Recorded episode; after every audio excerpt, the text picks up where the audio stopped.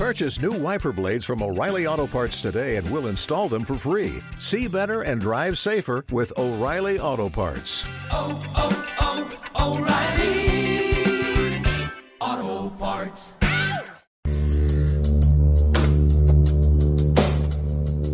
Como un mono listo a que lo lancen al espacio. Un mono espacial. Listo para sacrificarse por el bien. Algo paradójico en los personajes seguidores de Tyler Durden en Fight Club.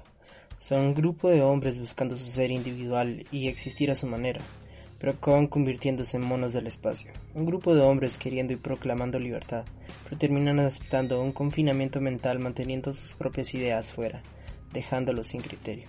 ¿Por qué seguir al más fuerte? Ernest Becker, en La negación de la muerte, aborda esta cuestión. Observó cómo el hombre a través de la historia les da su libertad y su lealtad a otros hombres, y solo después de despertar de sí y ver su reflejo en ellos, se pueden preguntar cómo es que están tan fascinados y maravillados por estos otros hombres. Cito, ¿cómo un adulto puede estar tan fascinado y por qué? Él observó que la explicación más razonable es que los líderes parecen tener una vida más larga y poder que otros apenas pueden imaginar. Todo esto porque un hombre trabaja sin buscar un poder real y le dan su lealtad a quienes dispensen el trabajo y el poder. Citando de nuevo, los hombres no se convierten en esclavos por el mero interés propio, la esclavitud está en el alma. Ernest argumenta que la fascinación a un líder está en los ojos del seguidor o espectador.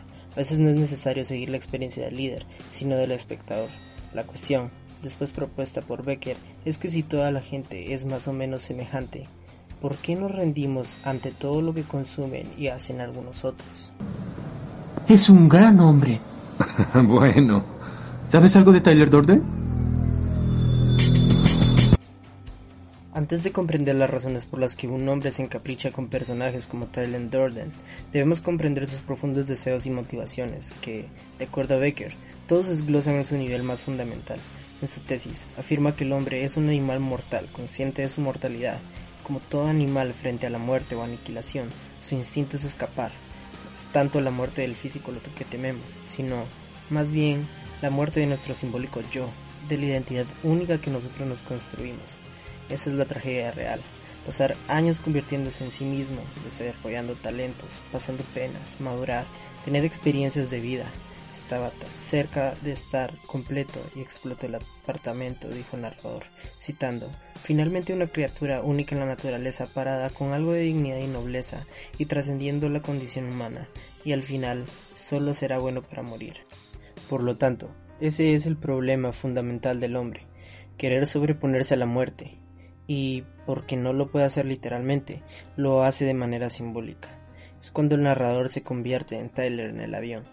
La fascinación con el personaje de Tyler puede ser explicado por el psicoanalista Fritz Rell, lo que llama la infecciosidad de una persona sin conflictos. Cuando el narrador le dice a Tyler que es el amigo más interesante que ha encontrado, por ejemplo, no seduce porque no tiene los mismos problemas que una persona normal. Tyler se siente seguro cuando nosotros nos sentimos apenados. Es libre cuando nos sentimos atrapados. Y lo más importante es que rompe el hielo. Hace lo que nadie más se atreve a hacer.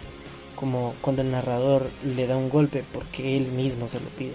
Al hacer este acto incitatorio, la persona sin conflictos, Tyler, abre un espacio en el que, como Freud una vez observa, permite a otros expresar sus impulsos prohibidos y sus deseos secretos. Tyler y yo lo hacíamos visible. Estaba en la punta de la lengua de todos. Tyler y yo le dimos el nombre. Caballeros, bienvenidos al Club de la Pelea. La primera regla de este club es no hables del Club de la Pelea. La segunda regla del club es nunca hables del Club de la Pelea. Con Tyler en el medio para engancharse y formar un grupo alrededor, citamos de nuevo a Becker. Los miembros no se sienten solos con sus propias pequeñeces y lástima, ya que tienen el poder del héroe, líder, con quien se sienten identificados. Cuando Tyler dice, nos ha criado la televisión para que creamos que un día seremos millonarios, dioses de películas, estrellas de rock, pero no lo seremos y estamos lentamente aprendiéndolo y estamos muy encabronados. Tyler en Fight Club es particularmente tentador, porque reconoce el dilema existencial del hombre y toma este recurso fundamental de miseria en un camino a la salvación. ¿Qué, qué está haciendo? ¿Meditación guiada que sirve para el cáncer? Quédate con el dolor, no te lo quites. No, no, no. Mira tu mano. El primer jabón se hizo con cenizas de héroes, como los primeros monos que enviaron al espacio. Sin dolor, sin sacrificio. No tenemos nada. Como cuando Tyler dice, lo primero que debes saber, no temas, debes saber que un día vas a morir. Soy un estático sentimiento de propósito. Debido al rechazo de la noción misma de identidad propia, vamos gradualmente viendo cómo los personajes seguidores de Tyler se convierten en los citados monos espaciales. Y Tyler se construye un ejército, y después vemos a estos personajes seguir ciegamente a Tyler y sus órdenes, hasta hace actos vandálicos de violencia y terrorismo, pero como Becker argumenta, algo más profundo ocurre ahí, citando, no solo lo que el Padre permite o lo que ordena, es algo más, la mágica transformación heroica del mundo y de uno mismo. Explica por qué el hombre tiene tanta voluntad de someterse a sí mismo, tan capaces de hacer lo que cualquier mente racional condenaría. La heroica transformación del ser no solo se provee por una filosofía o una justificación de una acción, provee una historia, cuando Tyler dice estamos en medio de nuestras historias, nuestra gran guerra es una guerra espiritual, nuestra gran depresión son nuestras vidas, una historia que le da al mundo un propósito fundamental, como un narrador expresando, el club de la pelea se volvió la razón para cortarte el cabello o las uñas, una historia que le da un significado a la muerte, como cuando uno de los miembros recuerda a Robert Paulsen en una fallida operación del proyecto Mayhem. Sin ni siquiera juzgar la violencia o bases de la ideología de Tyler, vemos el inherente peligro de este tipo de transformación, que inevitablemente va a transformar nuestro complejo mundo en uno que consiste en quienes están dentro y quienes están fuera, de héroes dignos y villanos castigables, de destinos imaginados y derechos no cuestionados. Una transferencia de la impotencia, la culpa y los conflictos en una construcción corta de significado e identidad todo facilitado por el líder central que absuelve a sus seguidores de alguna responsabilidad personal, pero a cambio absorbe su libertad personal e individual. No son especiales. Tampoco son hermosos.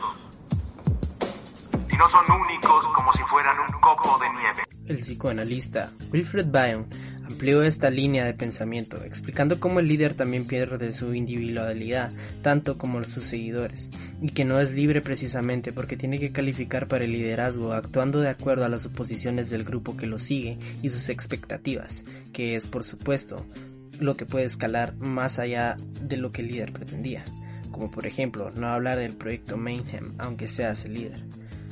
Como nuestro innombrado narrador, hay un sentido de ironía, viendo cómo sus desesperados intentos de escapar del club de la pelea como seguidor y su líder, y su comprensión de cómo básicamente volvió a donde empezó, tratando de librarse de los principios que una vez le fueron prometidos, como una victoria simbólica sobre la muerte, pero ahora se ven tan vacíos y destructivos. También nos muestra y relata una visión de cómo los hombres hacen un fetiche de sus líderes y se vuelven productos de una ideología, es algo que todos hemos hecho en mayor grado o menor grado y probablemente aún en este momento. Incluso ocurre en personajes de ficción. Solo veamos cómo es que tantos hombres están enamorados con la filosofía de Tyrion Durden, aun sabiendo que este es el mayor antagonista de la historia. Esto puede ser culpa de la misma película, ya que es notoria por sus mensajes conflictivos, porque el texto nos dice algo, pero el subtexto nos dice otra cosa. Por ejemplo, cuando ven el anuncio de Gucci. Todos comenzamos a ver las cosas diferentes. A todas partes a donde íbamos tratábamos de medir las cosas. Sentía lástima por los sujetos que se metían al gimnasio tratando de verse como dicen Calvin Klein o Tommy Hilfiger. Así es como debe verse un hombre. La autosuperación es la masturbación. La autodestrucción. Esto es seguido de la icónica escena de Tyler molesto en el marco de convertirse en la metafísicamente hablando de más o menos cada hombre que se metió en el gimnasio después de la película. Por supuesto, estar inspirado por otros hombres no es necesariamente dañino, pero sí señala problemas más profundos. Somos una generación de hombres criados por mujeres, diría Tyler, Hoy en día se ve particularmente como jóvenes añoran roles masculinos, por líderes que ofrecen refugios donde los problemas parecen no ser tan problemáticos y se pueden sentir en casa. Es especialmente la búsqueda de las figuras paternas y no solo del sentido paternal, sino también de los recursos para el propósito y el significado. O cuando Tyler pregunta y dice, que nuestros padres fueron modelos para Dios. Si nuestros padres fueron rescatados, ¿quién nos dice eso de Dios? Pero esos modelos bien parecidos y seductores no duran, nunca llegan realmente a llenar el vacío que se oculta por debajo. Esto es porque los líderes ofrecen historias y las historias exigen ilusiones y las ilusiones tarde o temprano se desmoronan.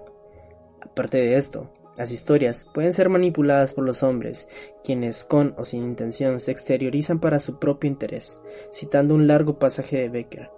Cuando somos jóvenes, seguido quedamos perplejos por el hecho de que cada persona a quien admiramos se ve que tiene una manera de versión de lo que debería ser la vida, qué es un buen hombre, cómo vivir, etc.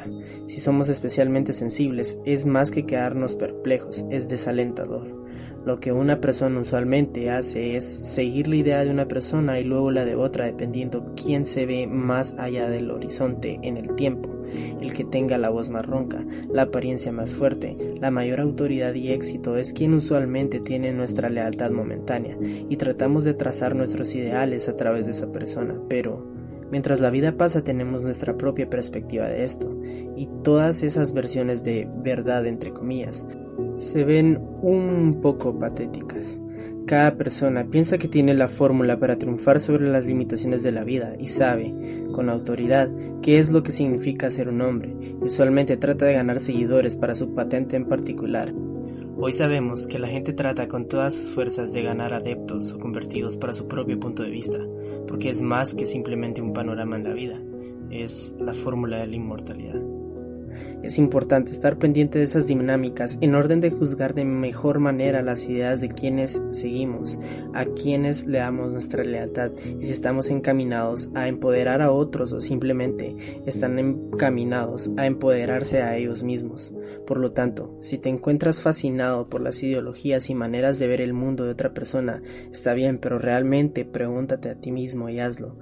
¿Qué es visto como verdad? ¿Qué es visto como una mentira? ¿Qué es considerado heroico? ¿Qué es considerado villano? ¿Quién necesita ser salvado y quién necesita sufrir? ¿Quién tengo que ser y quién realmente quiero ser? El punto no es medir las ideas de un hombre contra las de otro, sino hacerte pensar en los principios fundamentales que te dibujan hacia estos aspirantes a líderes en primer lugar, porque ¿cuál es quizá la lección más importante aquí? Es que el mundo es mucho más grande que lo que cualquier hombre te pueda decir que es. Así, lo único que importa es siempre que debes proyectarte, mantenerte crítico, salvaguardar tu libertad, tu compás moral y tu individualidad, porque ningún hombre es suficiente para que te conviertas en su mono espacial lo que es la mejor manera para evitar las tentaciones en las promesas de los líderes héroes carismáticos, es expandir tu propia manera de ver el mundo, buscar diversas voces y diferentes perspectivas para una plataforma que activamente opere de acuerdo a ciertos principios.